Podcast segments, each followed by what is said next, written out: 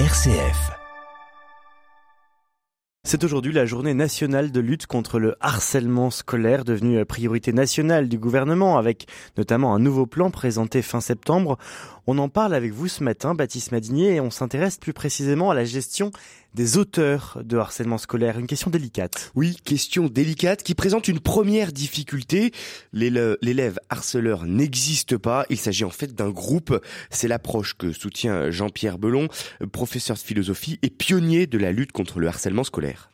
Il n'y a pas d'un côté les harceleurs et de l'autre côté les victimes. Il y a une victime et un groupe. C'est ça le problème du harcèlement scolaire. Quand il y a un surnom, c'est tout le monde qui le reprend. Quand il y a une moquerie, c'est tout le monde qui rit. Quand il y a une mise à l'écart, c'est tout le monde qui met à l'écart, sinon ça ne ferait pas s'ouvrir. Le harcèlement, c'est d'abord à l'école un, phénomène de groupe. Donc s'imaginer qu'il y a des harceleurs euh, identifiés qui seraient en gros les enfants des autres, c'est une façon fausse de voir le problème. Les harceleurs, ce ne sont pas les enfants des autres, ce sont nos enfants. Jean-Pierre Belon a cofondé le Centre de ressources et d'études systémiques sur les intimidations scolaires. Pour gérer les cas des harceleurs, il appelle en priorité à casser ces dynamiques de groupe. L'important, c'est de réindividualiser. Ce qui marche, ce sont les dispositifs qui permettent à chacun de réindividualiser. Il faut que les professionnels des établissements scolaires défassent les effets de groupe, prennent chaque élève individuellement, tous ceux qui ont participé au brimade, et les placent en situation de trouver quelque part une solution à celui qu'ils ont mis en difficulté. Il faut s'attacher, dans tous les cas, à défaire l'effet de groupe. C'est la priorité. Baptiste, c'est justement l'objectif du programme phare mis en place en 2019. Oui, c'est l'outil de prévention du harcèlement scolaire. Il vise à détecter avec des professionnels les prémices d'une situation de harcèlement afin de la désamorcer. Il s'agit ensuite de traiter les conflits par la méthode dite de préoccupation partagée, c'est-à-dire en gros travailler sur l'empathie. Explication avec Laïla Benchir, principale d'un collège de l'Académie de Nice. Lorsque le fait est révélé, l'équipe pluridisciplinaire phare va prendre en charge les entretiens. Il y a ceux qui vont particulièrement s'occuper de la victime, hein, de la cible, donc on va rassurer, qu'on va soutenir, accompagner. Hein. Et puis il y a les membres qui vont s'occuper particulièrement euh, des intimidateurs euh, présumés. Donc ce sont des entretiens qui sont préparés. C'est un protocole non blâmant qui s'étend sur 15 jours, où l'idée ce n'est pas de sanctionner les intimidateurs présumés, mais par effet de sidération et d'empathie en même temps, de faire en sorte que intimidateur présumé fasse cesser la situation de harcèlement. On essaie d'obtenir son adhésion en disant euh, d'abord, euh, écoute, euh, il y a un élève dans la classe qui se sent pas très bien, est-ce que tu es au courant? Et puis ensuite, on le revoit le lendemain sur un second temps et progressivement, on l'amène justement à ressentir la sidération et à faire en sorte qu'il ressente de l'empathie pour l'élève qui souffre de mal-être du fait même de ses agissements.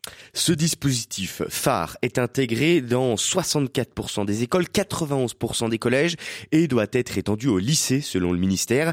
Il exige de former du personnel à ces questions. Les progrès sont là, mais il faut encore aller plus loin selon euh, Jean-Pierre Belon. Je milite depuis euh, des années pour qu'il y ait une équipe par établissement. Je crois qu'on ne viendra à bout du harcèlement scolaire qu'en implantant dans chaque école, dans chaque collège, dans chaque lycée, une équipe par établissement. Une équipe qui soit à même de réconforter les victimes, les entourer, les sécuriser, parce que c'est vraiment ce dont on manquait, les victimes dont on a entendu parler récemment et qui ont débouché sur des drames, et puis qui soit à même également d'intervenir auprès de ceux qui participent au brimades. Je crois qu'on ne viendra vraiment à bout du harcèlement qu'à cette condition, une équipe par établissement. Il y a enfin la question de la judiciarisation du harcèlement scolaire, Baptiste. Oui, tout à fait. En mars 2022, les pouvoirs publics ont décidé de faire du harcèlement un délit. Et fin septembre, le gouvernement a annoncé la saisine systématique du procureur de la République en cas de signalement de harcèlement. Par conséquent, la judiciarisation de cette question augmente selon euh, Aurélien Martini, vice-procureur du tribunal judiciaire de Melun, ancien chef de la section des mineurs. La justice ne pourra pas tout gérer, prévient-il.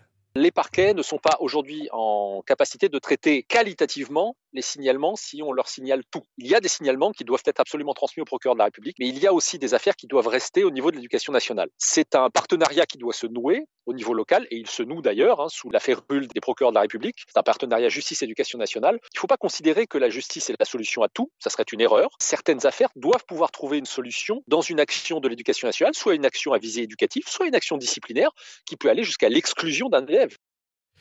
Voilà, une collaboration euh, justice-éducation nationale. Ensuite, lorsque la justice doit juger des cas, il y a une enquête pour établir les faits de harcèlement. Enquête classique avec notamment la brigade locale de protection des familles.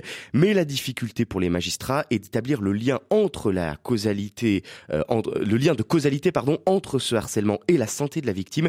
Explication Aurélien Martini qui est euh, secrétaire adjoint de l'Union syndicale des magistrats sont des dossiers qui ne sont pas simples à, manier. Parce qu'on a tendance à croire que le harcèlement, au fond, il suffit d'avoir des faits répétés. Non, il faut que ces faits aient pour objet ou pour effet de nuire à la santé, pour faire simple, euh, de celui qui les subit. Et donc, il faut établir ce lien de causalité entre les faits et ses conséquences. Ce qu'il faut bien comprendre, c'est que le harcèlement, la preuve d'un harcèlement au plan pénal ne se limite pas à la preuve de la matérialité des faits.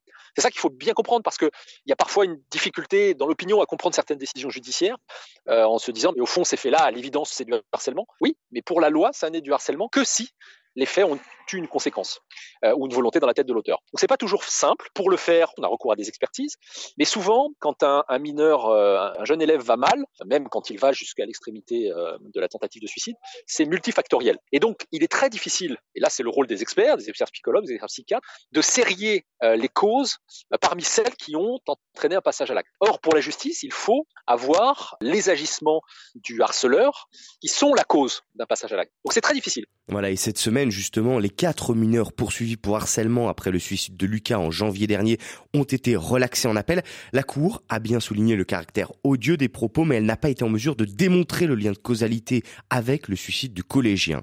Pour rappel, depuis mars 2022, les coupables de harcèlement risquent jusqu'à trois ans de prison, 45 000 euros d'amende lorsque les faits entraînent une incapacité de travail inférieure ou égale à 8 jours, et jusqu'à 10 ans de prison et 150 000 euros d'amende en cas de suicide ou de tentative de suicide de la victime. On parlait de la réponse de l'éducation nationale. Depuis la rentrée 2023, Gabriel Attal a annoncé que ce serait désormais à l'élève harceleur de changer d'établissement en cas de harcèlement dit grave.